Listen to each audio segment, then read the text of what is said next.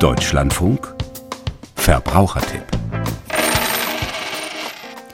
Wer im vergangenen Sommer einen Mietwagen buchte, stellte fest, dass neben dem Sprit auch die Mietkosten kräftig gestiegen waren. Die Stiftung Warentest hat Online-Portale für Mietwagen untersucht und verglichen. Dieter Nürnberger mit dem Verbrauchertipp. Die Buchung eines Mietwagens über ein Online-Vergleichsportal hat einige Vorteile. Sie vermitteln Autos verschiedener Anbieter, bieten somit eine bessere Marktübersicht. Und weil die Miete eines Wagens auch in Zukunft teuer bleiben werde, sei es gut zu wissen, dass sich bei der Buchung über ein Vergleichsportal durchaus ein dreistelliger Betrag sparen lässt. So Stefan Scherfenberg von der Stiftung Warentest. Weil die eine große Menge von Mietwagen buchen, kriegen die natürlich auch günstigere Konditionen. Oft sind dann auch noch zusätzliche Versicherungen enthalten oder sie haben die Möglichkeit, sich im Schadensfall die Selbstbeteiligung von dem Portal erstatten zu lassen. Diese Serviceleistung oder diese Versicherung müssen Sie sich bei dem Vermieter direkt oft teuer erst einkaufen. So kostete ein Mittelklassewagen für zwei Wochen auf Mallorca über ein Vermittlungsportal knapp 300 Euro. Direkt beim Vermieter gebucht wären 444 Euro fällig geworden. Allerdings wurden beim Vergleichsportal 1200 Euro Kaution auf der Kreditkarte erstmal geblockt.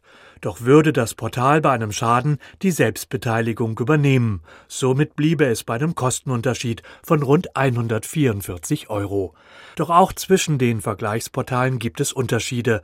Einige bieten etwa eine kostenlose Stornierungsoption an, andere hingegen nicht. Und vieles versteckt sich im Kleingedruckten der Verträge. So sollte laut Ansicht der Warentester beispielsweise im Mietpreis der Vollkaskoschutz enthalten sein, am besten ohne Selbstbeteiligung.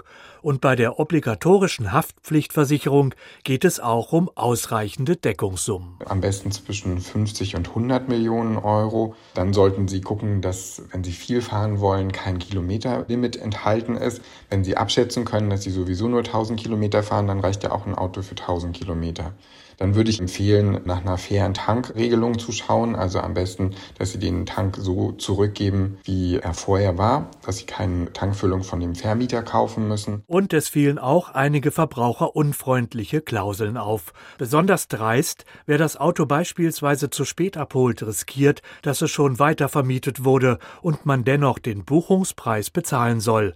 Teils reiche schon eine Verspätung von 30 Minuten aus.